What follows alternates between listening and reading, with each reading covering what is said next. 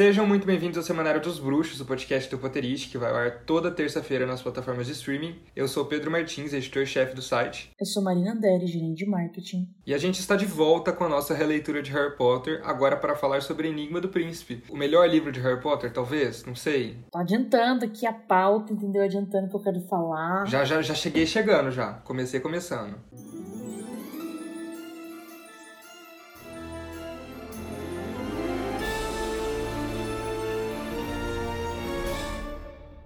Cara, acho que melhor é muito forte. Eu acho que, na verdade, é muito difícil de definir o melhor livro de Harry Potter. Até porque a gente não releu ainda o sétimo, né? Sim, sim, falta o sétimo, mas também porque, meu, é, é, a gente já fala disso antes, né? De que tem uma virada muito clara ali a partir de Cálice. E Cálice é muito bom, Ordem é muito bom, Enigma é muito bom, Relíquias com certeza, né? Vai ser muito bom. Então eu tenho dificuldade de dizer o melhor. Não me vejo com conhecimento técnico para poder determinar isso. Tipo, sinceramente, real. Mas assim, muito bom. Seu favorito? Assim, vamos separar, gente. Objetividade é o melhor ou o pior. Agora vamos lá, subjetividade. Pode ser o pior e pode ser o seu favorito. Enfim, o que, que você achou? É o seu favorito, Marina? Então, gente, eu, eu vou confessar que eu tô numa crise de identidade nesse momento porque Enigma do Príncipe foi o primeiro livro de Harry Potter que eu li. Já contei isso em outras histórias, mas basicamente eu tinha visto até o quinto filme, decidi que ia ler Harry Potter, então ah, já vi o filme até o quinto, então vou começar pelo sexto livro. Enfim, ideias erradas, né? Mas foi isso. E, pô, eu gostei muito, sabe? Eu até falei no meu Twitter, gente, tem tudo que eu gosto. Tem treta, tem romance, tem fofoca, sabe? Tipo, é isso, feito pra mim. Então foi um livro que eu li agora muito rápido assim, tipo, o ritmo, eu parava para ler, eu lia muito, de uma forma que não acontecia com os outros, sabe? Porque parece que tudo que tinha ali me interessava, mas eu não sei dizer, eu não acho que seja mais meu favorito, tá ligado? Porque mesmo que tudo que esteja ali me interesse, acho que acaba que ou cálice ou ordem me chama mais atenção, sabe? No sentido assim, da parte política mesmo. Uhum. E isso eu acho que é, é meio que assim, eu tô na crise de identidade, mas é normal, por causa da idade, né? Tipo, agora eu tenho outras perspectivas e outras prioridades, então faz sentido até que isso mude, mas eu tô um pouco, sabe, parece que eu tô largando um melhor amigo, eu tô meio, eu tô meio mal. É, eu tenho uma perspectiva meio assim de é, se confunde um pouco, né? Porque assim, é, não que eu seja um crítico literário, não sou, mas de alguma maneira eu consigo analisar um pouco mais técnica. A gente já conversou sobre isso já no episódio anterior, né, do Ordem da Fênix. E para mim, assim, pelo que eu lembro de, de Relíquias, é o melhor livro, assim, sabe? Enigma. Tipo, é o J.K. Rowling em seu auge, assim, sabe? Ela não passa a mão igual ela passou ali no Ordem, nessa questão de escrever muito mais do que deveria, mais do que ela própria já falou que escreveu mais do que deveria. Ela tá, tipo, no ponto, assim, mas no ponto em todos os sentidos possíveis, assim, sabe? Então, eu acabo é que eu gosto muito de relíquias. Não sei, gente. Episódio seguinte a gente fala melhor sobre isso. Pode ser? Exato, exato. Então é isso, roda a vinheta. Beleza, agora vamos falar sobre este livro especificamente, sem falar se é o melhor, se é o pior, só falando que, enfim, ele é perfeito. Aqueles, né? Não, mas vamos lá. Começando, né? Ele é muito bom mesmo ele tendo um enredo mais de boa, né, Marina? É, ele parece um pouco a Calmaria antes da tempestade, né? Assim, porque assim, tá muito claro que as coisas estão acontecendo, que Voldemort voltou, o pessoal tá com medo, Hogwarts com milhões de proteções, e Profeta Diário mostrando que tem gente desaparecida, tem gente sendo presa como comensal, milhões de coisas, né? Mas ainda assim, você tem um ano relativamente tranquilo, né? O Harry tá ali com a suspeita deles e tudo mais, mas no geral não tem muita coisa acontecendo. É o momento que a gente, que o Dumbledore finalmente vai ensina umas coisas pro Harry, conta algumas coisas, eles estão ali investigando o Voldemort para ver como é que eles derrubam ele dele e tudo mais. Então eu acho que, tipo, é meio que essa pausa, esse respiro antes que o negócio pegue de vez, que é relíquias, né? É, você sabe que o negócio, assim, tá complicado, mas, assim, é um livro que acaba sendo, entre aspas, mais leve, assim, em alguns momentos, assim, sabe? Sim, não, exato. Tem uns problemas que, tipo, realmente só. Por estar tá mais leve que acontece, né? A gente vai discutir com mais detalhe as tretinhas, os romances e tudo mais, mas, tipo, sabe? Realmente você não tá com nenhum outro problema. Talvez por abrir espaço, né? Ele abre espaço para muito quadribol, ele abre espaço para muitos romances, ele abre espaço para fofoca. Como você falou, mistura fofoca. Mistura... Isso faz dele ter um ótimo ritmo, né? Equilibrado, assim.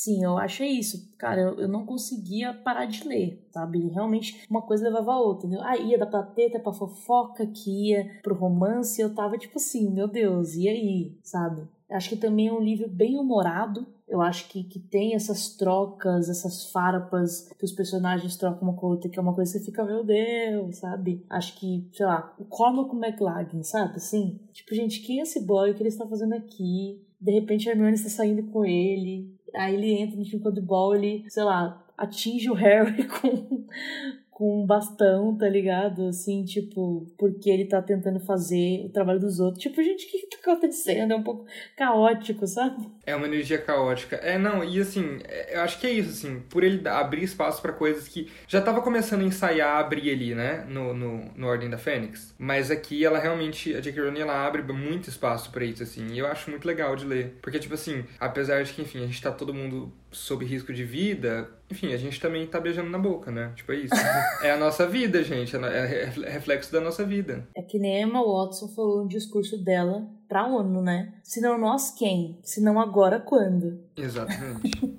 Com certeza, cara, é, é muito de boa de ler. Assim, tipo, é uma leitura muito agradável. Assim, acho que de todos dos livros que eu li de Harry Potter até agora, assim, nessa leitura, foi o mais tranquilo. Foi o menos. Porque às vezes, tipo assim, não era que os livros eram maçantes no sentido de, ai, tá chato, mas às vezes você ficava tipo, tá, já li hoje, vamos tentar mais amanhã, já deu. Enigma não sentia isso. Realmente o negócio ia. E aí tem, enfim, os, as, os backstories, né? A história do Voldemort, enfim, muita coisa assim que você tem interesse, né? Então, assim, cara, por isso que eu falo assim, que ele é um livro muito equilibrado narrativamente. Ela não se estende, não tem, enfim, para mim é isso. Aliás, aqui a gente tem os dois primeiros capítulos de Harry Potter inteiro fora da perspectiva do Harry, né? Que são capítulos em que o Harry não está, enfim, presente, né? Não tá observando nada, enfim. Exato, exato. Ele não tá nem. É isso, ele nem tá sabendo que essas cenas aconteceram, né? Não tá nem sonhando, né? Como acontece anteriormente, enfim. É, a gente foge total da perspectiva do Harry. Isso é bem, tipo, inédito, né? Assim. E ainda os dois primeiros que tratam de coisas bem diferentes, né? O primeiro que é o encontro da, do Food com o primeiro-ministro, e também tem, né, assim, você meio que vê três momentos, né, quando o primeiro-ministro conhece o Food, quando ele volta mais uma vez para falar do Sirius Black,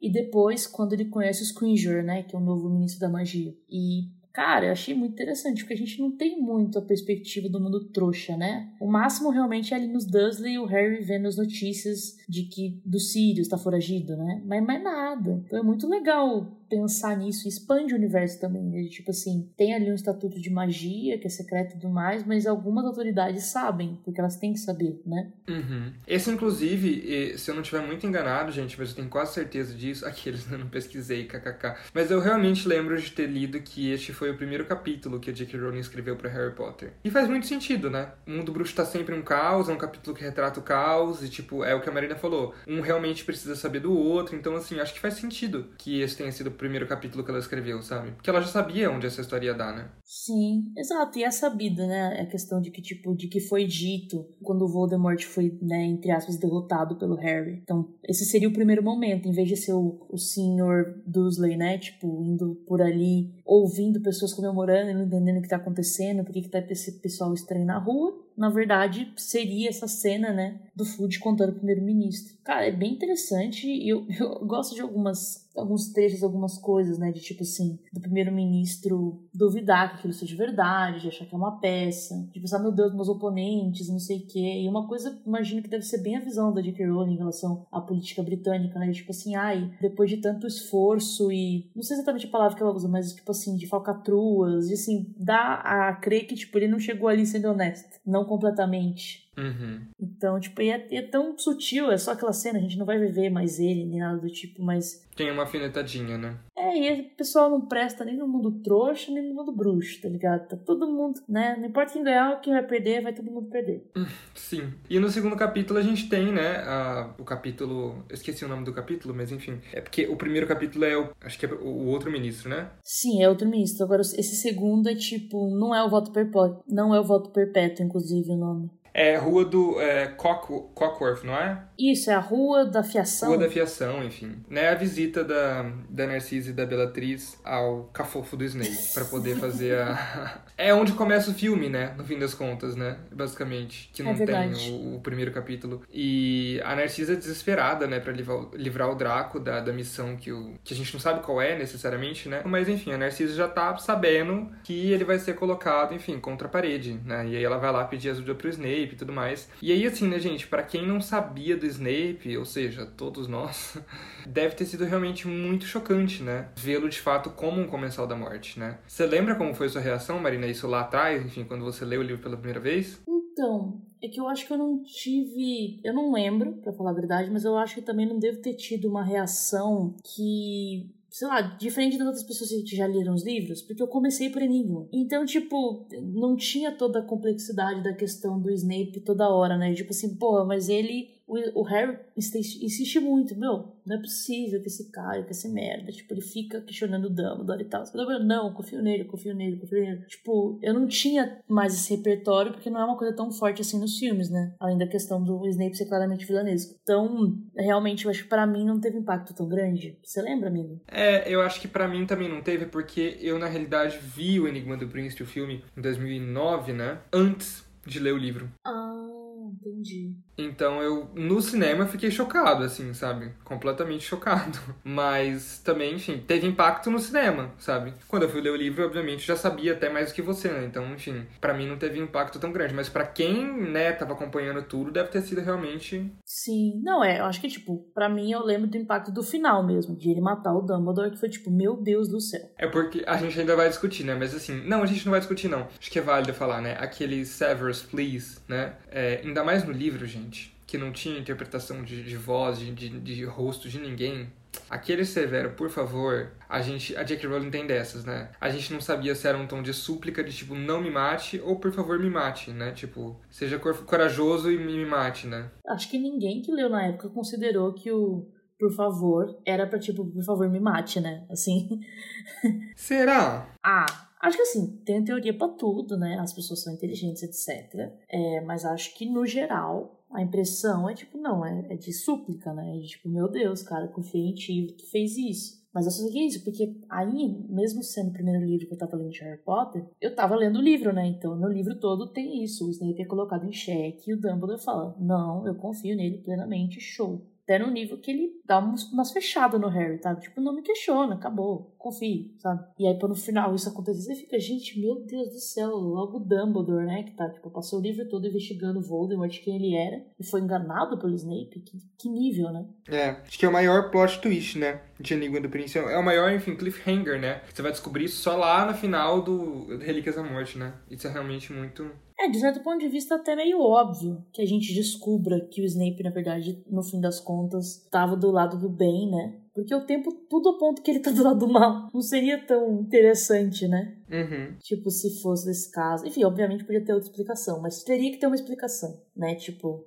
por essa confiança do Dumbledore e tudo mais. E, meu, essa cena do voto perpétuo é bem interessante, porque é a Narcisa, né? Que é uma personagem que a gente não, não vê muito, não conhece muito. Ou seja, de novo, né? A gente começa o livro com um personagem que a gente não vê muito, numa situação completamente diferente, continua nessa vibe, assim, né? Sim, sim. Diferente, né, do, do, do outro capítulo, né? Tipo, do ministro a gente não vai ver de novo, já era, era só aquela situação que dá um contexto também, né, pra situação do mundo bruxo. Mas nessa eu acho que dá um desenvolvimento bem interessante pra Narcisa de, realmente de como ela é preocupada com o Draco, tipo, beleza, ela é, é aquela coisa, né, a pessoa que o Harry descreve, né, parece que cheirou e não gostou, né, aquela pessoa arrogante e tal. Enfim, pessoas de família pura, elitistas, etc. Mas, pô, ela se preocupa muito e tá muito tipo, meu Deus, cara, que aconteceu e o Lorde das Trevas tá fazendo isso pra punir meu marido. Tipo, é muita crueldade, né, do Voldemort. Obviamente, né? Ele é muito cruel, mas caramba, né? Já começa a ver, assim, até onde ela vai, né? Sim, sim. E ela vai atrás aí. E a Bellatrix, né, junto com ela, tipo, elas são tão diferentes, né, de visual, de postura, de ideias, né? Até porque a Bellatrix meio que não confia, né? Enfim, tem toda essa. É, ela não confia no Snape, mas também tem isso de tipo, meu, realmente ela não pensa pelo ponto de vista da Narcisa, de família, ou do sobrinho dela ter 16 anos. É simplesmente tipo, meu, o Lorde das Trevas, que deu essa missão pra ele é uma honra. Completamente louca, né? Meu Deus. Obcecada, né? Pelo cara, assim, de tipo, admira muito. Tudo que ele fala é lei, né? Então imagina questionar falando pra punir, se, isso também, ela não fala isso, né? Mas também se tá punindo é porque merece. Mais ou menos isso, assim. É, cego, né? Completamente cego, assim, a confiança, enfim, a tudo, né? Que mulher. E essa interação entre comensais, inclusive, tipo, é interessante porque dá pra ver, tipo, ninguém confia em ninguém, né? É, é a primeira vez, na realidade, que a gente tem essa. A gente tem um vislumbre disso naquele capítulo do retorno, né? Do Voldemort lá em Cálice de Fogo, porque, tipo, você vê que todo mundo ele ninguém é amigo, ninguém convive com ninguém, mas assim, aqui a gente realmente vê isso mais fundo, né? Como que é a relação entre eles, né? É, que clima tenso, tá ligado? Sempre tenso, mesmo quando são, tipo, só os dois, né? Só, tipo, só, os, só comensais, né? Sim. Isso fica bem, trans, transparece muito no filme, né? Nesse sentido, o filme, enfim, fez bem, assim. Então acho que trans, aquela cena realmente é muito tensa. E é interessante também, no ponto de vista expositivo, de a gente saber que dessa vez não é uma pira do Harry, né? Uhum. Tipo, dessa vez a gente sabe que de fato tem, o Draco tá tramando alguma coisa. Você não tá indo cego, você. É aquilo que a gente chama, né? Você tem a narrativa restrita e irrestrita. E a restrita é quando você sabe tanto quanto o protagonista, e a irrestrita é quando você sabe mais que ele. Nesse caso do Draco, a gente sabe mais. Né? Então, tipo, você. Acho que inclusive é isso que não torna a situação tão. Ai, que insuportável, Harry, sabe? Porque você sabe que ele tá certo, você sabe que, tipo, aquilo ali vai levar em algo, sei lá. Sim, sim. E agora mudando completamente de assunto, gente, que a gente tá comentando isso conforme, enfim, conforme os assuntos foram basicamente surgindo no livro, tá? Então, assim, não é. Sabe aquele meme do que você coloca, tem um prato, e tem um feijão, tem o arroz, tem o ovo cozido, sabe? tipo, não é isso, não, é porque a gente realmente vai comentando conforme vai acontecendo. Outro elemento que chamou a atenção da gente quando a gente tava relendo, logo em seguida, foi a rivalidade, né? Com a Fleuma, né? Que é esse apelido que dão pra, pra Fleur, né? Falei certo, Marina? Amigo, eu digo que é uma das grandes dúvidas da minha vida é Fleur, acho, mas não tenho certeza, viu? Pra Fleur, que enfim, né, a, a, a Flair, a Flair, tipo, causa Flair, a Molly e a Gina, né, tem essa esse rancinho dela, assim, né? Que sempre me incomodou e eu terminei o livro, me incomodou, mas a Marina me falou que na realidade mudou de ideia, Marina. É, não é que deixa de me incomodar, porque eu acho que podia ser colocado de outra forma. Poderia. É porque do jeito que fica ali, principalmente isso, tipo, ai, a Molly ficando de cara feia pra Fleur, a Gina fazendo, sabe, piadinha, sabe, essas coisas assim, tipo, realmente não levando a sério essa pessoa que, tipo, o Gui vai casar com ela, tá ligado? Tipo, eu acho que podia ter sido feito de uma outra forma que não ficasse tão rivalidade feminina. Uhum. Porque parece muito isso, assim, tipo, mano, não tem mulher nenhuma na família Weasley, quase, sabe? e aí tem uma que vai chegar aí, eles têm problema, tipo, não, não me parece que haveria um nível de julgamento pra um namorado da Gina nesse nível, sabe? Sim. Não sei, não sei exatamente, mas o ponto é, existe um ponto narrativo para isso, por isso que não me incomoda tanto, sabe? A questão de, de no fim, tem... É, é tipo, é um plot minúsculo, né? Tipo, é, beleza, a gente no início tem a Flor lá, tal, não gostam dela. Ela também faz uns comentários. Ela não é a pessoa mais delicada do mundo, né? Ela Sim. faz comentários meio desagradáveis e tudo mais. Então, não gostam dela. Tá. Pra no final, então, isso era o início. No final do livro, no finalzão, o um negócio do Gui, ele machucado, e aí você vê que, tipo, ela de fato, diferente do que a Molly e a Gina pensavam, porque eu acho que elas nem pararam para refletir sobre isso, sabe? Ela só, tipo, ai, essa menina aí bonita, francesa, arrogante, não presta pro Gui, acabou, né? E, tipo, pra ver que, tipo, não, gente, ela de fato ama ele, quer ficar com ele, independente do que acontecer, sabe? Eu sou bonita para nós dois. Exa não, é perfeita, né? Eu sou bonita o suficiente pra nós dois. Meu sonho é falar isso. Pra... Quer dizer, não é que eu queira namorar um feio, tá ligado? Mas, assim, o nível de autoestima. É, realmente. Que sonho, né? Que mulher. Exato. Então pelo menos leva a algum lugar, sabe? Tipo. É, eu, eu sei, eu entendo que leva, mas ainda assim me incomoda. Afinal de contas, mais, mais feminista do que eu. Exato. Mas é isso aqui, tipo, é construído aquilo ali pra no final ter esse momento de tipo, olha como elas estavam erradas, sabe? Esse é o ponto também, tipo, elas estavam erradas. É, hoje talvez fosse construído diferente, né? De uma maneira mais leve, enfim. É, ou de com outros motivos também, né? Não, não só um desagrado por um desagrado, enfim. Ao mesmo tempo, isso me lembrou, tipo, do Rony, né? Ele tem uma crush enorme nela e aí ele fica, tipo, dando desculpas pra, sei lá, falar com ela e ela dá beijo no rosto dele. Gente, essa, essa família, meu Deus, né? Eu não vou nem falar nada. Depois, enfim, o outro morre, o irmão fica com a menina, enfim. Essa família é muito unida e também muito oriçada, né? Oriçadíssimo, meu Deus. e aí, o próximo tópico que a gente queria conversar é sobre os Slughorn, gente. É, e esse ego gigantesco dele, né, em relação a tentar exercer influência sobre o mundo bruxo, sobre as pessoas, tentar parecer importante. Com a criação do Clube dos Slug, né, ele deixa isso muito claro, que ele tá selecionando ali, tipo, tá, né, pegando as cerejas dos bolos e reunindo todas elas né? Pra mim, Marina, não sei pra você, mas enfim, pra mim ele é um personagem que ele lembra um pouco o Professor Lockhart, assim, sabe? Claro que com muito mais inteligência, de uma maneira muito mais genial, ele é foda. Mas o que ele faz, até onde ele vai pela imagem, sabe? É, eu vejo semelhanças, assim. Você vê também? É, ele me parece uma pessoa realmente Biscoiteiro. Biscoiteiro, amigo, exatamente. Não precisa nem eu mesmo falar. Ele é biscoiteiro, entendeu? Ele faz as coisas, né, entre aspas, pra conectar as pessoas, ajudar elas, mas é para ele ter o crédito, né? Eu apresentei isso, eu fiz aquilo, é pra ganhar presente, ganhar mimos, né? Um influencer, né? O, o slogan, basicamente. Criador de influencers, assim. Criador de influencers não, mas enfim. Exato, ele tem uma agência de influencers, é tipo isso, tá ligado? Então, eu entendo o que você quer dizer do Lockhart, né? Eu acho que é principalmente a questão do ego, a questão de querer ser bajulado, né? De querer ser o centro ali, de alguma forma, né? O clube do Slug, é o clube dele, ele que juntou essas pessoas. Ele vai isso, vai vendo, e é por talentos superficiais, né? Gente de família famosa, que o tio, que o pai, que alguém fez alguma coisa. A Hermione, porque ela é muito inteligente, então tem obras muito boas, então faz sentido que ela esteja ali, porque ela vai ter uma carreira muito boa no futuro. É um contato interessante. Então é uma. Ele, ele é a pessoa, né? Acho que é a pessoa mais legal da Sonserina que a gente conhece, né?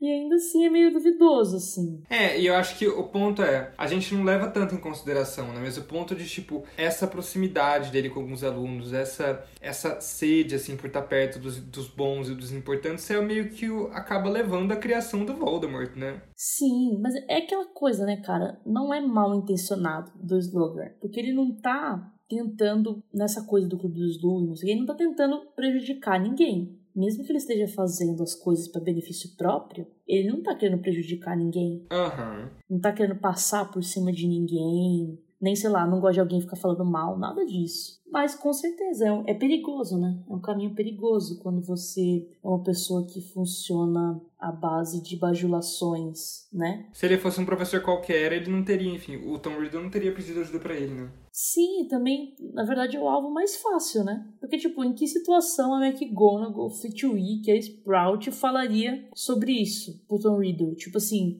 eles não são, mesmo que eles soubessem, tipo, eles não são essas pessoas, sabe? E eu acho que dá a entender, o próprio fato dos Dugan saber sobre os Horcruxes, para mim dá a entender que ele também já se meteu em umas coisas não tão boas, né? É, isso a gente tá imaginando, mas faz muito sentido. É, não que ele tenha feito maldades, mas ele já pode ter se relacionado com pessoas pessoas que não eram da melhor das índoles, sabe? Tipo, da pesada. Exato, eu realmente não acho que ele seja uma pessoa má, não acho que ele tenha feito nada mal intencionado, mas já andou por uns lugares aí, sei lá, porque o Dumbledore não sabia que era o Crush, era o Dumbledore, sabe? Então é um, um outro nível aí. É, ele é, exatamente, ele não era um professor de defesa contra as artes das trevas, né? Pra começo de conversa. Não, pois é. Então, mas é interessante, assim, que esse personagem é trazido, né? Nessa missãozinha. Tipo, é que, mano, o Dumbledore é muito sagaz, né? De levar o Harry. Tipo, realmente é isso, ó. Tô aqui a maior celebridade do mundo bruxo que você pode pegar pro seu clube, sabe? Você vai perder essa chance? Sim, não. É, é, é total interesseiro, né? Meu Deus. Meu Deus, é isso. Então, então ter esse personagem ali que realmente você vê que ele tá mais suscetível, que o Tom Riddle conseguiu chegar a isso e fazer o que fez, né? E eu acho interessante a questão, inclusive, da,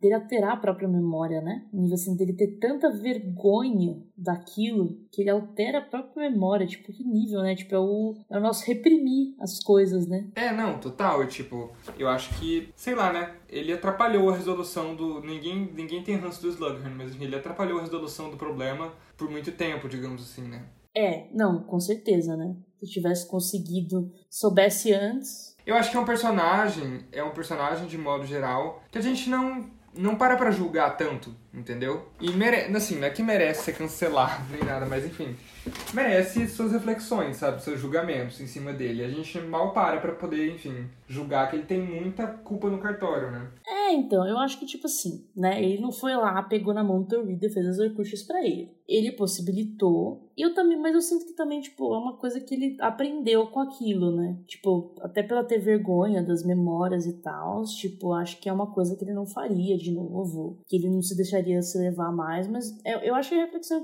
interessante sobre os perigos de você querer ser admirado sempre, tá ligado? De você querer ter pessoas à sua volta para influenciá-las. Isso acaba te dando a ideia de que você tá por cima sempre, sendo que essa não é a realidade, sabe? Uhum. Que existem outras circunstâncias, né? Então, mas é, eu acho muito interessante. É um personagem que a gente conhece nesse livro e a gente tem cenas de desenvolvimento suficiente pra gente conseguir discutir e pensar sabe? Eu acho isso muito legal. Sim, com certeza. E aí, inclusive, né, por falar do Slughorn, que começa a dar aula de poções, né, a gente tem a questão do Harry e o livro do Príncipe Mestiço, né? E aí a gente tem Hermione desde o princípio falando, ó, sai fora, isso aí é bilada sino, entendeu? Enfim, e aí eu fiquei pensando, né, se eu tivesse no lugar do Harry, eu faria o quê? Eu faria o que ele fez, e você, Marina? Então, eu faria o que Hermione fez. Isso que é perfeito, eu acho, né? A gente nem combinou. Mas é isso, a gente tá de lados opostos. Então aí, faz aí, defende o seu queridinho, então. É, não, então, não, não é meu queridinho, não. Até, na realidade, nem gosto muito, você sabe. Mas assim, é. Não sei, gente. Tipo assim, você nunca foi um bom aluno em poções, sempre teve problema com o professor escroto. E aí você tá sendo um bom aluno, você tá descobrindo coisas diferentes, tá, tipo, se destacando. Cara, você não tá fazendo nada de errado. Você não roubou esse livro, sabe? Tipo, é um livro que tava lá, apareceu pra você e suave sabe? Não é nada legal, entendeu? Hum, tá. Ok. Sim, de fato. Assim, eu acho que assim, eu, sendo Hermione, eu me incomodaria com a parte acadêmica, que é uma coisa que ela se incomoda mesmo, porque é injusto, né? Tipo, é uma questão de, tipo, meu, o cara nunca foi muito atrás de fazer nada, nunca se esforçou muito. Tudo bem que o Snape é horrível, tá, beleza. Mas nunca foi muito atrás, assim como ele e Rony, né? Tipo, ai, fazendo coisa de uma hora, não, não tendo tanta dedicação, enquanto ela é muito dedicada. Aí o cara vira o primeiro da turma por coisas que não foi ele que fez. Isso é uma. Eu, eu também me sentiria injustiçada, sabe? Diante disso. Tipo, é um, não é mérito dele aquilo que ele tá fazendo, sabe? É que chatice a Hermione quer ser a primeira da turma sempre, em todas as matérias. Mas, sempre, mas amigo, sabe? amigo, cara, mas ela. Mas não é questão de ela querer ser apenas por ser. Ela é, tá ligado? Se o Harry tivesse fazendo né, tipo, por mérito dele sozinho, tivesse sendo, indo muito bem em poções, porque ele estava estudando, porque ele estava indo atrás, ela poderia ficar incomodada porque perdeu esse posto? Poderia, mas ela jamais ia ficar falando. Porque, pô, ele tá fazendo por onde, sabe? Ela é porque ela estuda muito, ela vai muito atrás, sabe? É a consequência de quando você tem esse objetivo você estuda muito e tudo mais. Sabe? Ela não tá ali. E aí ela vê o cara, pô, é isso, mano. Ela fica corrigindo o dever dos meninos e o cara faz essa. Então, assim, esse é um ponto que eu entendo. Mas, para além disso, como sempre, o Harry sendo inconsequente, entendeu? Porque a questão é que ele não para, né? Na questão de fazer poção, etc. Que é inofensivo. Mas o falou dos feitiços. Mano, você não sabe a origem desses feitiços. Sabe? Tipo, você não sabe quem é essa pessoa por trás disso. Isso pode ser perigoso. E, no fim, sabe? Se o Snape não tivesse chegado ali com o negócio do Draco da tinha morrido, sabe? Uhum. É, é muito inconsequente. E a gente sabe que o Harry faz isso durante várias coisas, entendeu? Ele simplesmente. Hermione tem sua preocupação também dele, então, o negócio da Firebolt. Tipo, beleza, a Firebolt não era contaminada, mas se tivesse, vamos nos precaver. É meio isso, tipo, é prevenido que remediar, sabe? Eu acho um pouco que ela sente às vezes. Então eu fico do lado dela porque eu acho que, de fato, ela estava certa, inclusive, mas mesmo que tivesse errado, que foi o negócio da Firebolt, pô, não tem pra que você tá se metendo com isso, sabe? Não, eu fico do lado dela. A questão é que eu, no lugar do Harry, faria a mesma coisa. É isso. Entendi. Entre razões e emoções a saída, né? É, exatamente, é. Ficaria do lado do, do Harry mesmo, no sentido de que eu faria aquilo. Uhum. Tipo, e, e aquelas, né? Agora eu tô encucada com o comentário do episódio 50, entendeu? De que a gente fala muito mal do trio, entendeu? E agora eu tô tipo assim, mas isso não quer, tipo, querendo defender, assim. Mas isso não quer dizer que, tipo assim, eu acho que é uma situação específica e que o Harry é essa pessoa, sabe? E ele vai tendo suas dificuldades e suas melhoras e, tipo, meu, e vai aprendendo. Tipo, meu Deus do céu, ele quase matou um colega, tá ligado? Sim. Era o Snape, que é uma pessoa que ele mais odeia ali ao lado do Voldemort. Tinha até falado, né, que o ódio dele se iguala ali depois que o, que o Snape mata o Dumbledore. Então, tipo, é um aprendizado, é um desenvolvimento. O personagem é assim e ele vai tendo os pontos dele. Não quer dizer que eu dei o Harry, gente, entendeu? É só que nesse caso, acho que a Hermione está correta. É isso. Inclusive, por falar em Hermione, a gente precisa falar de Rumione, né? É, Rumione e esse e se, né? E esse o quase, enfim. A gente tem ali a Hermione sentindo os ciúmes absurdamente do Rony, a gente tem essa Lilá surgindo também out of nowhere. E aí tem a Hermione magoada indo pegar o Cormaco, que enfim, acho que é a melhor coisa que ela fez da vida dela. Afinal de contas, né? Merecemos todos beijar bocas bonitas. Bocas bonitas não, bocas de pessoas bonitas. Ou bocas bonitas também, vocês escolhem, É, pode- gente. os dois. Ou os dois, exatamente. é. E aí, assim, na real é isso, né? O Rony ficando com a Lilá muito aleatoriamente, tipo, só pra fazer ciúme no Hermione. A Hermione meio que ficando com o Cormac também só pra fazer ciúme no Rony. Ai, que infantil, né, gente? Parece alguns arroba aí, aqueles, né?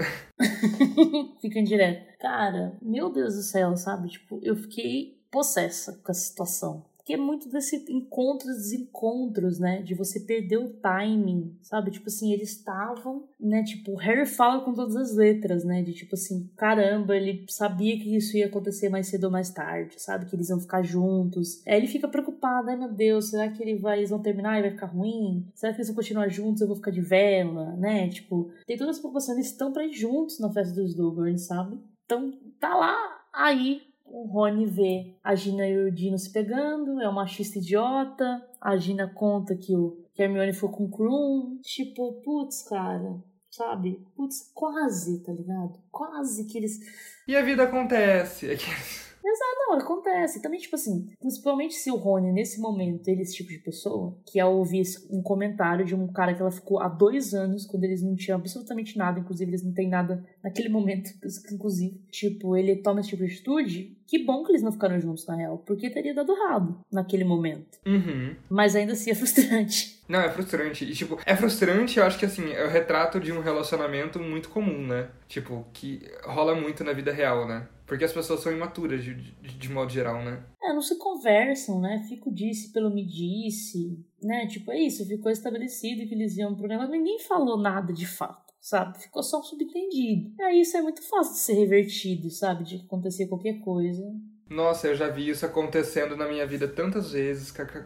É, infelizmente é comum, assim. Mas eu acho que é uma jornada legal pros personagens, assim, né? Tipo, de- enquanto construção deles e tudo mais, eu acho legal, assim. Exato, eu fico muito irritada, mas. Tá, é, mas é legal ao mesmo tempo, né? Não, e tem, tem bem engraçado, né? Tipo, eles, a Hermione não falando com o Rony, jogando passarinho nele. Tipo assim. Ai, eu amo, amo, gente, amo. Meu sonho é jogar passarinho nas pessoas.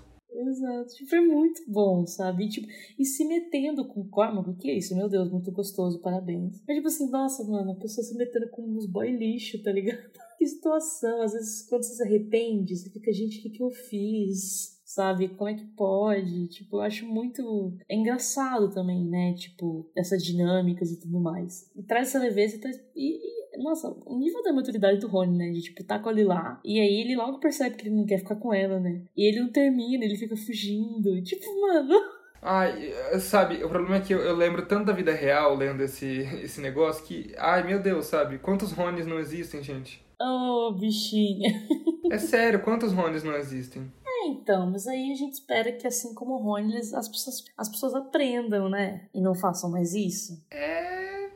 Infelizmente as pessoas não são muito assim, né? Claro que assim, tô generalizando, mas. Não é, infelizmente, mas acho legal. Acho que o desenvolvimento é isso. Já tá. Já vai ficando progressivamente mais claro, né? O Rony, ele tem, tem essa questão, até no, um pouco no livro anterior, de uma questão de tipo de. Ele vê que alguém tá. Uma pessoa que ele acha interessante, ele vai, ele se. Levanta os ombros, fica meio assim, né? Fica tentando fazer a sedução dele, sabe? Ele faz a sedução dele. Sim. Então vai ficando uma coisa mais realmente da idade, e aí eu acho que Enigma começa a rolê mais leve, né? Como as coisas estão acontecendo, mas eles estão ali isolados em Hogwarts. É o que dá pra acontecer, porque ordem não dava, velho. É. Tinha Amberge, né? O demônio estava dentro da escola. No caso, agora o demônio tá fora, né?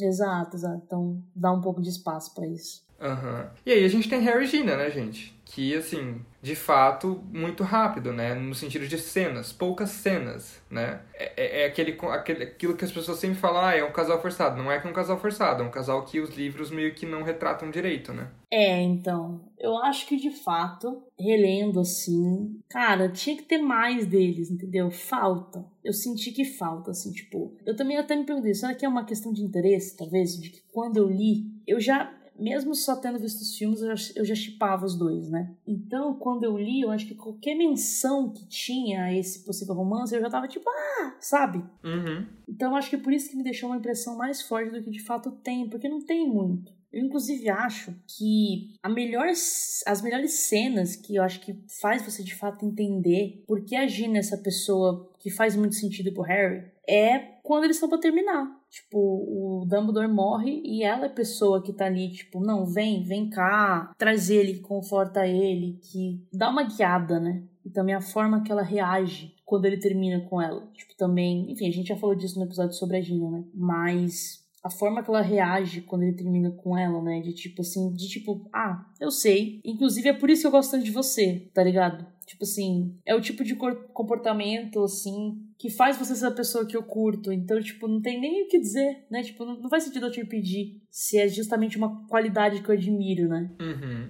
Eu acho de uma, é uma maturidade que o Rony não tem, por exemplo de, de entender qual que é a situação, qual é o contexto. É, eu acho que o relacionamento deles, assim, é um relacionamento muito diferente no sentido de que a gente vê. É, a gente, assim, eles são um casal muito mais maduro, né? Do que Romione, né? E nem por isso dá certo de cara, né? Sim, sim. Eu acho que, tipo. Enfim, tinha outras questões, né? Tipo assim, a Gina tava namorando, então não tinha como rolar antes e tudo mais. Ele tava gostando dela, mas fica naqueles conflitos, não sei o quê. E, tipo, eu acho engraçado, inclusive, né? Porque ele ou ele fica com medo da reação do Rony, sendo que tipo, no final de ordem, quando a Gina fala que termina, né, com, que terminou com com Miguel Conner, ele fala, ah, você devia escolher alguém melhor da próxima vez e olha pro Harry, tá ligado? Uhum. Tipo assim, ele chipa muito. e eu gosto assim, depois que eles começam a, a, namorar, tem algumas cenas, né, entre eles, e é uma coisa bem descontraída, bem de boa, sabe? Tipo, bem.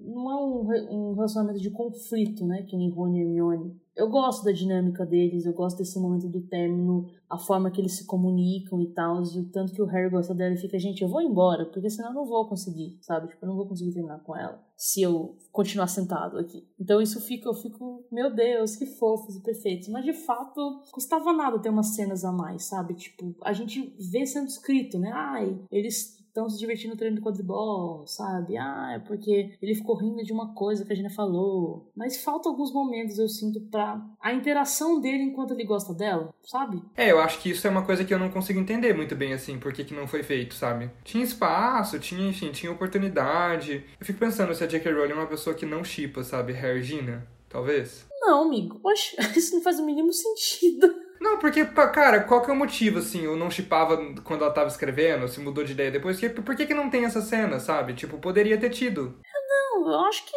Assim, eu acho que não faz sentido, porque como ela que criou o casal e, e determinou que eles querem que eles fiquem juntos, então ela quer que eles fiquem juntos, né? Não sei se existe muito de você chipar o que você mesmo criou. Não, tipo, ela quer que eles fiquem juntos. Eu acho que é mais. Talvez ela não pensou. Ou às vezes já era tão bem construído na cabeça dela que, tipo. Sim, exato, já era óbvio, tipo, lá, a coisa em ordem, né? Faltou um editor, né, pra falar, amor, vamos colocar mais, né? Mais Harry Gina aqui. Eu no, no livro anterior você queria menos, agora você quer mais, né? Tipo. Complicated, né? É que isso criou, enfim, criou um problema muito grande no fandom, né? Que são as pessoas não entenderem um casal, não chipar, falar que é sem açúcar, que é sem sal, não sei o que, não sei o que lá. Que é pior ainda nos filmes, mas, né, é, o seu cadarço tá desamarrado. Nossa nossa, gente, é que os filmes não dá nem. Quando a gente for discutir os filmes, a gente fala, ah, mas é que, nossa, sem condição. Assim. Acho que é porque tem isso. Ah, tem ela em, ela em ordem, ela ali respondendo ele na questão de quando ele acha que foi possuído, né? Tipo, a forma que ela é firme e calma, né? De boa. Sabe? Tipo, ela não grita, não faz nada, só fica tipo, ai meu, tá bom, então tá bom, sabe? Mas que mulher, assim, eu acho que realmente é uma. Eles combinam muito, assim, acho que dessas visões. E é isso, eu acho que ela é mais madura e o Harry também já passou por tanta coisa coisa que ele não vai ficar perdendo tempo com isso, sabe? Talvez eu acho que, que, que a J.K. Rowling não tenha colocado mais porque o foco dela era colocar Hermione porque eles são né, os co-protagonistas, sabe? E aí focou muito nesse lado e aí deixou um pouco o outro, não sei. Não sei, mas é que Romione, tipo, é desenvolvido, né? Acho que a partir ali mais forte, né? De, de Prisioneiro, Cálice, já é uma coisa que tem muitos livros, né? Que a coisa vai indo. É, você precisa ativar, tipo assim, eles são um casal que dá muito certo, você precisa, fica a dica aí, gente. Eles, a gente garante para vocês que eles são um casal que realmente faz sentido, mas você tem que ativamente prestar atenção nisso e, enfim, procurar entender, porque senão você vai ficar achando que, né? Sim, sim. É isto. E aí, né, por falar nos personagens todos, vamos parar de falar de, de, de romance, de putaria. Por falar em romance, Draco Malfoy. É, Draco e Harry, né? Meu Deus. Não, mas enfim, é, é a suspeita do Harry que ninguém acredita, e eu entendo não acreditarem, porque todo livro o Harry tá suspeitando muito do Draco, e nunca é verdade, foi o que a Marina falou no início do episódio. Por outro lado, enfim, é isso. Por, por outro lado, não, né? Em meio a tudo isso, o Draco todo lá se achando, depois vendo que, enfim, que na realidade se fudeu, e tentou matar o Dumbledore, assim, de umas maneiras muito bobas, muito, assim, dumbs, sabe? Muito. Nossa, perdão, um trocadilho. Dumb. É. Ah, não foi proposital. E, tipo, gente, como ele não conseguia entender que não ia rolar, sabe? Tipo, por outro lado é isso, né? Mostra quanto ele era inseguro, quanto, enfim. É, tipo, acho que, tipo, pra mim a questão do suspeito do Harry é: o Harry tá certo por acaso. Vamos ser bem sinceros, ele tá certo por acaso, porque ele já, já teve muito errado. Que ele não é evidente, né? Ele não é a Trilane do rolê, Trilane do rolê, né? Não tem motivo pra ele suspeitar de fato, né? Sim, e é tipo aquele rolê de um menino e o lobo, sabe? Que tipo, não sei se vocês conhecem a fábula, mas basicamente é um menino que sempre fica falando: ah, o lobo tá aqui, o lobo tá aqui. Todo mundo vai ver da cidade, o lobo nunca tá. Ainda vez que o lobo tá de verdade, ele grita e ninguém salva ele. Então, tipo, o Rony e a Hermione não acreditarem no Harry é porque eles já passaram por várias situações em que o Harry tava só, né, enfim, foi ficando, né? Sim. Então é por isso que eles não. Ele fala, tá, não tem evidência pra você tá achando isso, não tem evidência. Assim, e até que, pô, ele fala pro Sr. Weasley, o Sr. Weasley vai é, investigar a casa dos Malfoy, ele fala pro Dumbledore, o Dumbledore também fica de olho, né? Tipo assim, não é 100% tipo, ele é desacreditado, mas o que tá ali na superfície é o rolê, sabe? Então, tipo, ele tá certo por acaso, que bom, bom por ele, pro autoestima dele, sei lá, mas é por acaso. Sim, total, completamente por acaso. E sobre, tipo, né, enfim, meu Deus, primeiro que, que homem Draco achando que, tipo, ai, nossa, olha essa tarefa. Assim, não, não pensar, né? Não parar pra pensar de, tipo, gente, na gravidade do que o, o Voldemort deu, não é porque ele confia em você, sabe? Não é porque você é o Bambambam. Bam, bam. A autoestima, né? Aí é um momento que eu, realmente o Draco é sempre um bully e aí eu fico com dó, realmente. Eu fico, caramba, tipo, ele tá, ele fica pálido, fica magro, fica estressado, fica, né, deve estar tá passando, tipo, meu Deus do céu, vou morrer, vão me matar, vão matar minha família, tipo assim, eu não vou conseguir. E o Dumbledore chega, né, a mencionar na cena ali que ele tá, enfim, que ele desarma o Dumbledore e isso na torre de astronomia. O Dumbledore fala, tipo, né, primeiro, tipo assim, mano, você não vai me matar porque você tá aí, você já teria feito isso se fosse pra fazer. E você parece que nunca quis me matar, porque as suas tentativas, né, do colar, o hidromel foram tão. Idiotas. É, foram tão idiotas, foram tão, tipo, fáceis de se desvencilhar, assim, que não parecia que você queria de verdade. Era só pra dizer que tava fazendo alguma coisa. Eu acho que é um pouco isso, viu? Acho que conforme ele vai percebendo a gravidade da coisa, como não vai ser fácil e como, enfim, as consequências que ele pode ter sobre isso, assim, aí ele vai ficando bem mal, assim, eu fico bem. Ah, pô, mas gente, ele fica chorando pra morta que geme, sabe? que nível de solidão é essa? Meu Deus, nossa senhora, é, acho que é o pior nível possível, assim, né? Não queria pra minha vida, meu Deus. Exato, coitado, eu fico com dó mesmo, assim, tipo, é isso, sabe? Ele tava, obviamente, sendo escroto e tal, mas ele não tinha noção da gravidade das coisas. É... Digno de dó, né? Já diz o ditado. É, exato. Então, a gente, bom, temos episódios só sobre o Draco, né? Que a gente discute mais isso. Mas fica bem claro, assim, ele não tinha noção do rolê. E aí, quando ele tem, é tarde demais, porque ele já tá lá dentro. É uma autoestima muito alta, misturada com uma ingenuidade, né? Enfim. É, putz. Complicated, complicated. E aí, outro personagem, obviamente, muitíssimo interessante, se não o mais interessante deste livro, é ele, Tom Riddle, né, gente? Uma das coisas assim mais que me chamam mais atenção, inclusive nessa história toda do Tom Riddle, né, nesse resgate de quem ele era, as origens dele, a família Gaunt, é essa coisa de que ele já era um merdinha quando ele era criança, né?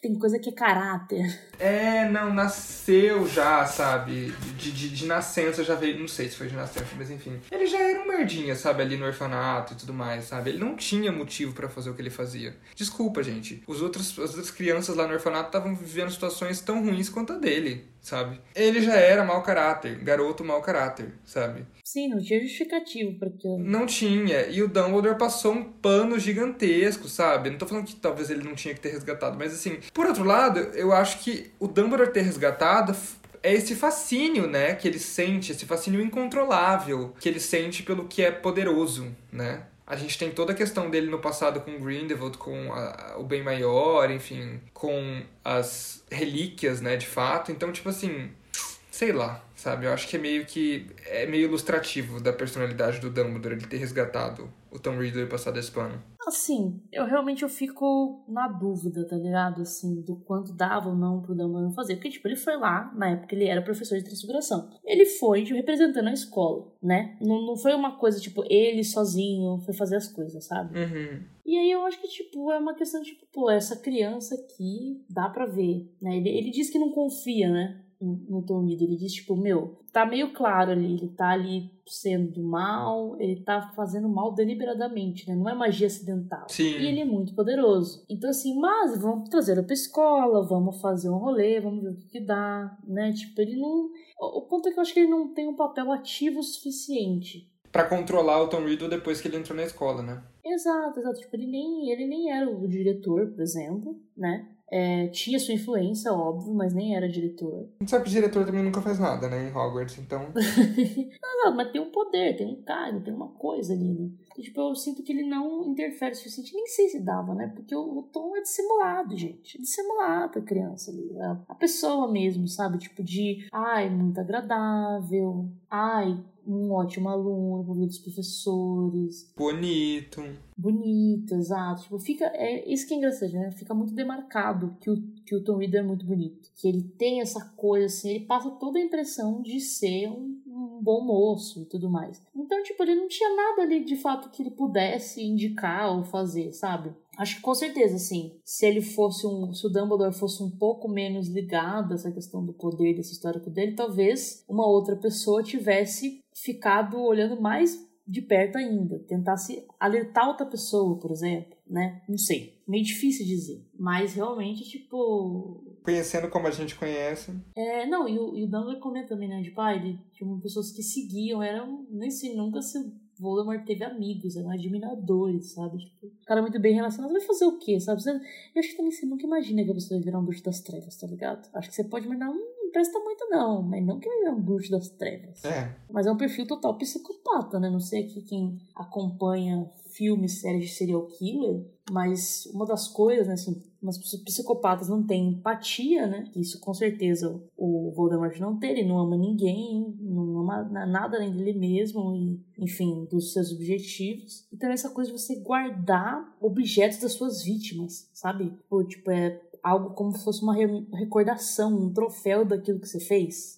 Que começa com, né, enfim, com peão, com coelho, sei lá, que ele guarda pra virar os Horcruxes, sabe? É o nível máximo de psicopatia, o menino. É, é a personificação da psicopatia, né? Não gosto de dar diagnóstico de saúde mental para ninguém, mas enfim, acho que estaria correto e psicólogos e psiquiatras que estão nos escutando concordariam com a gente, né? Sim, e é isso, tipo, mano, as memórias são muito para construir, né? Essa questão, tanto a gente vê algumas Horcruxes, né? A gente vê o medalhão, a gente vê o anel dos Gaunt, a gente vê a taça, né, de Hufflepuff e tal. Além de ver as Horcruxes, você também vai vendo, gente, meu Deus, olha como o cara era simulado, como ele era...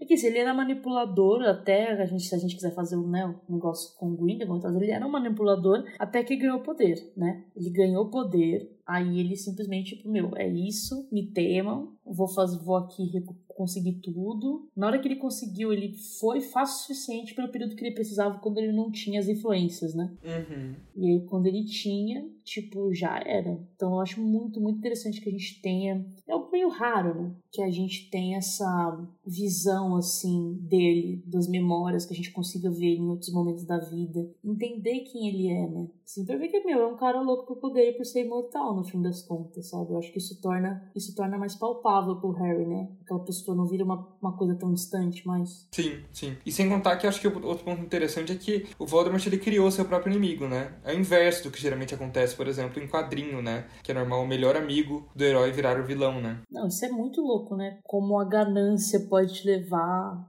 tipo, a sua própria queda basicamente, tipo, ele não tinha ninguém à altura dele, de fato, assim, tipo, o Dumbledore, obviamente, um dos bruxos mais poderosos de todos os tempos e tal, mas ele, por exemplo, não sabia das Horcruxes, né? Era uma suspeita, mas ele não sabia, sabe? Então ele realmente estava ali e não ia ter ninguém que conseguisse parar ele, sabe? Ainda mais dominando tudo, aquela clima de medo. E aí o cara sabe da profecia e fica nessa loucura tão grande que ele cria o seu próprio inimigo, ele marca como ser igual, assim, tipo Isso, tipo, que loucura. E com isso ele possibilita, né? Ele some, isso possibilita que o Harry cresça, que vá para Hogwarts, que seja orientado pelo Dumbledore, que descubra sobre os Horcruxes, né? Tipo, que ele consiga ser derrotado. Tipo, meu Deus, cara. Cavou a própria cova. Sim. Total. Mas essa questão, inclusive, da ganância, né? Da ganância, da sede pelo poder e tudo mais, eu fico pensando em outro ponto, né? Será que o Dumbledore, por exemplo, perdoou o Snape? A gente descobre, né, a história certinha nesse livro, porque o Dumbledore se vê no Snape? Cara, eu fiquei pensando nisso também, viu? De que acho que o Dumbledore, na própria visão dele, ele é uma pessoa que fez, cometeu um erro muito grande e se redimiu. Fez, não, não sei se redimiu, porque eu não acho que ele se perdoou, mas ele fez de tudo para se redimir,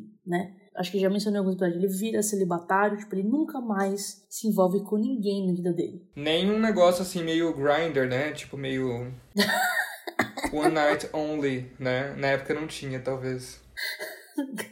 Meu Deus, perfeito. Não, pois é, ele nunca mais se envolve, tipo, com ninguém por medo de falar assim, meu Deus, sabe? Diante disso aqui, olha o que, que eu fiz, deixa quieto, também, pô, nega semente da magia, sabe? Ele nega, ele não quer poder, porque ele fala, gente, isso aqui é perigoso para mim então vou me afastar. Ou seja, tipo, e eu acho que o, talvez o Snape ele vê como um espelho dele, sabe? Tipo assim, um cara que foi, né? Ele fala, né? Uma pessoa que tomou todas as decisões erradas. Dando spoiler, né? De Relíquias da Morte. Ele vê o Snape essa pessoa de que, tipo, fez uma merda muito grande, mas se arrependeu e tá aí se redimindo. Acho que para ele é mais fácil de perdoar, sabe? Essa questão. Que ninguém, obviamente, ninguém conhece a história a fundo, né? O pessoal da Ordem, ninguém sabe por que, que o Dumbledore confia no Snape. Mas mesmo o Dumbledore confiando, todo mundo fica assim, tipo, mas não é possível. Mesmo o cara provando continuamente, né, assim. Ah, é total, né? Ele tem essa coisa, I've been there, né? Tipo, já estive aí nesse, no seu lugar, né? De alguma maneira ou outra. Sim, é uma coisa que eu nunca tinha pensado. É por isso que eu acho o Enigma tão interessante, assim. Ele, ele dá muitas camadas, assim, muito profundas a muitos personagens. Sim. É isso, eu acho que torna o livro muito interessante. Mas enfim, né, gente? Em relação ao clímax do livro, né? Estamos encaminhando aqui para o final, meu Deus do céu. Tem a missão ali, né, em busca da Horcrux, né? Uh, as armadilhas do Voldemort, é claro que, enfim, a gente sabe que não era uma Horcrux de fato, né? Que a vagabunda, além de criar as Horcrux dela, ele faz armadilha também.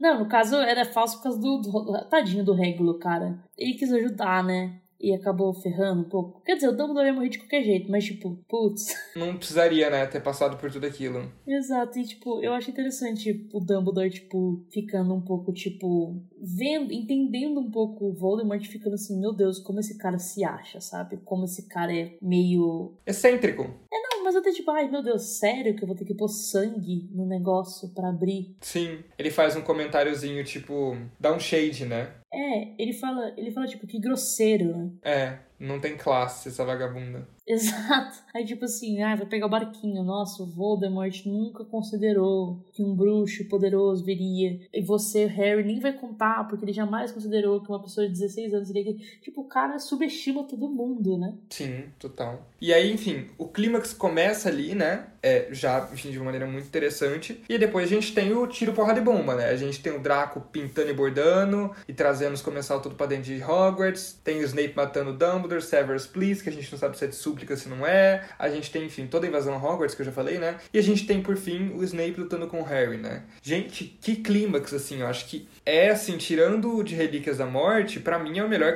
clímax de todos, assim, sabe? Envolve muita gente, é muito longo. Uhum. É que o ponto é, você tá ali na caverna, no negócio do curso, você fala, quando eles pegam o curso, você fala, bom, acabou, né? Acabou o livro, tudo bem, parabéns a todos, boa noite, né? E aí não, tá ligado? Ainda tem uma coisas muito mais fortes, inclusive, acontecer, sabe? Aquilo ali foi fichinha comparado realmente a essa esse ato, né, do, do Dumbledore colocar um petiscos totalis no Harry, tá ligado? Nossa. E o Harry tem que ficar parado assistindo tudo acontecer. De novo, eu acho que isso não tá no filme, né? Não, ele não coloca o petiscos totalis. Ai, cara, isso é ridículo.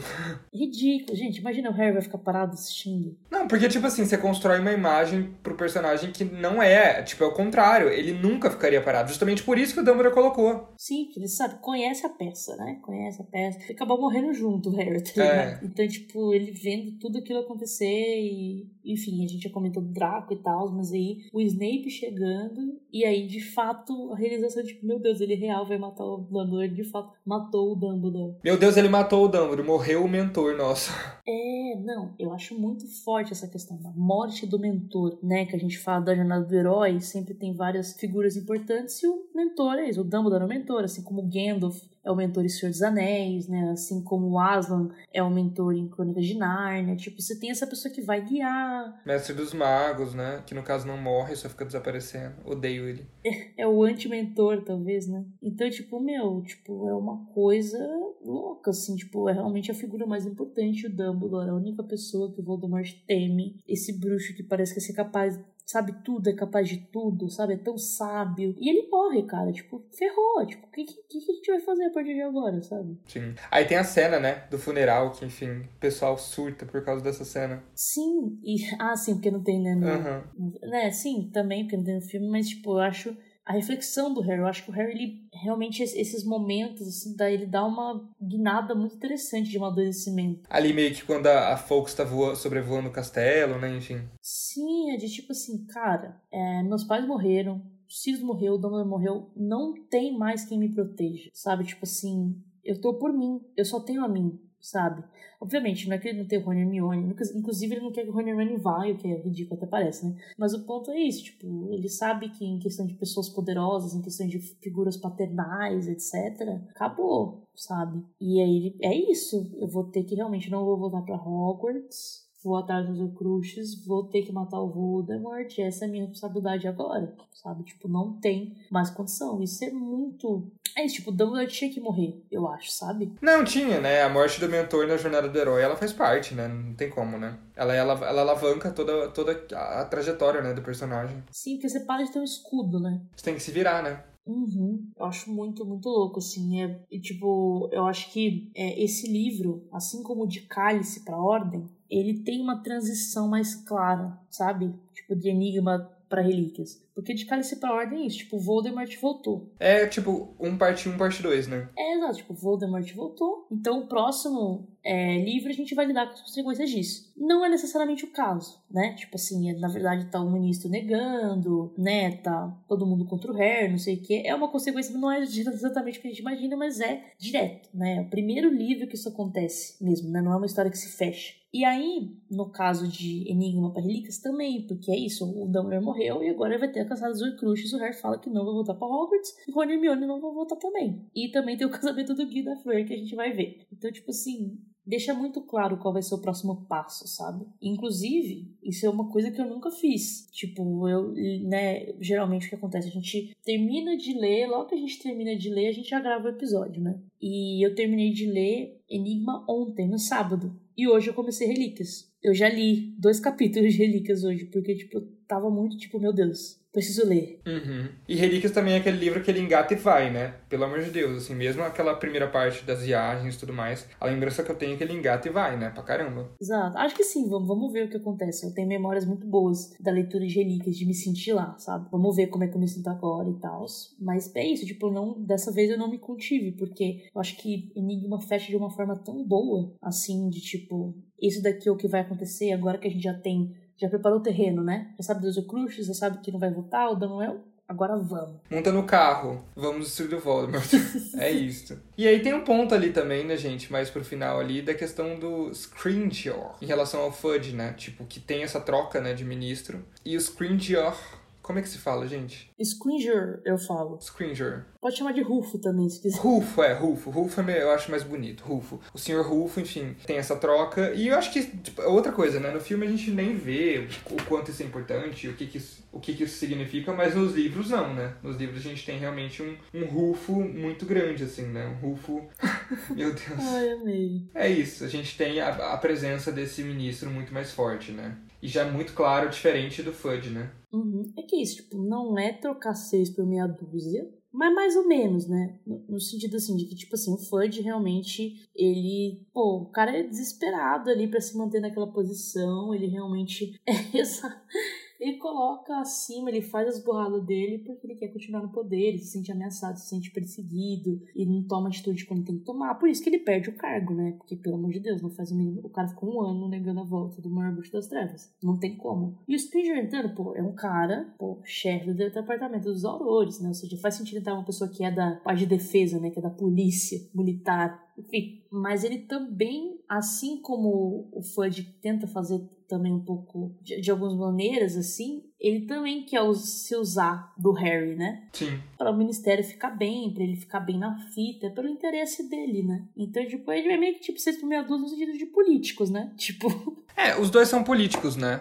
No fim das contas, né? Esse aqui é. Eu lembro muito daquele trecho do, enfim, do Voldemort no início de Relíquias, que ele fala pro Piles Ticknick, sei lá o nome do cara, speak like a true politician, sabe? Tipo, falou como um político de verdade, assim, sabe? Então, tipo, é isso, né? Ele é tão político quanto o Food, no fim das contas. Sim, porque é isso, tipo, parece que a intenção não é de fato combater aquele mal é parecer que tá combatendo, sabe? Tipo, essa questão, né, do, de prender o Lalau que sabe? Umas coisas meio assim, tipo assim, meu Deus, cara. Fazendo teatrinho numa situação que não deveria ser feito teatrinho, né? Sim, aquela época, mas é voltando à época da Primeira Guerra, tá ligado? Do Bartle Crouch. Uhum. Sabe? De, tipo, de enviar o pessoal pra prisão sem julgamento, direito, sabe? Sem certificar só pra mostrar serviço, sabe? Tipo, mano, o que, que esse menino tá fazendo em Azkaban? Sabe? Sofrendo, sendo torturado por Dementadores. É isso, Azkaban já é horrível, como a gente já falou, né, episódio sobre isso. Mas além de tudo, não só horrível, mas ainda ser horrível com gente que nem fez nada, tá ligado? Sim, não, é pior ainda, né? Meu Deus. Então o Harry, o Harry também é muito firme nisso. Eu acho que eu gosto muito disso, de tipo, cara, vocês não vão nos usar. Tipo assim, falou. Ele, ele, ele meio que dá uma, uma certa.